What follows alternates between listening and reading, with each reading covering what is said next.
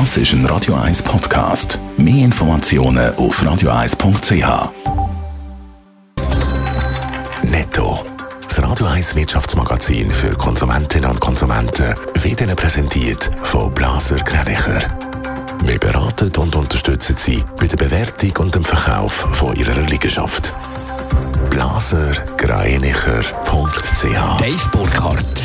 Die Schweizer Börse dürfte heute leicht tiefer in den Handelstag gehen. Laut den Vorbörsendaten von Julius Bärleit der Swiss Market Index 0,1% tiefer los. Nur eine SMI-Aktie startet im Plus, die von Partners Group nach der Vorlage der Jahreszahlen mit 2,3%. Dafür geht deutlich.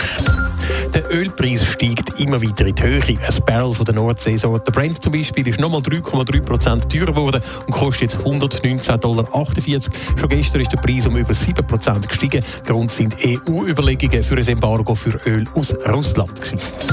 Der Sportartikelhersteller Nike hat ein gutes drittes Geschäftsquartal hinter sich. Der Gesamtumsatz ist um 5% auf knapp 11 Milliarden Dollar gestiegen. Der Nettogewinn hat um 4% zugenommen auf 1,4 Milliarden Dollar. Grund für die guten Zahlen ist vor allem das Viertungsgeschäft in Nordamerika. Schweizer Unternehmen wollen im Frühling fleissig Leute einstellen. Das zeigt eine neue Studie. Vor allem in der Region Zürich sind Unternehmen optimistisch, Dave Burkhardt. Schweizweit wollen im zweiten Quartal 38 Prozent der Firmen Personal einstellen. Das zeigt eine Umfrage von Manpower bei 500 Unternehmen aus der ganzen Schweiz. 11 Prozent wollen allerdings auch Leute entlassen. Das gibt dann einen sogenannten Netto-Beschäftigungsausblick von 26 Prozent.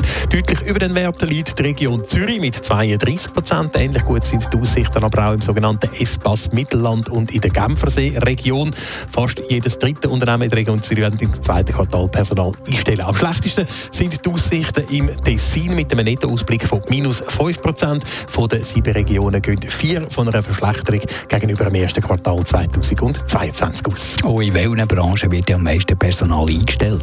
Eigentlich haben alle elf Wirtschaftszweige angegeben, dass sie neues Personal einstellen im zweiten Quartal von dem Jahr. Am meisten allerdings im Bereich IT, Technologie, Telekommunikation, Kommunikation oder auch Medien. Aber auch auf dem Bau wird offenbar fließig Personal gesucht. Im Hotel und im Gastgewerbe sind die Aussichten zwar besser als vor einem Jahr, aber schon ein bisschen weniger gut als im ersten Quartal von dem Jahr. Netto. Das Radio 1 Wirtschaftsmagazin für Konsumentinnen und Konsumenten.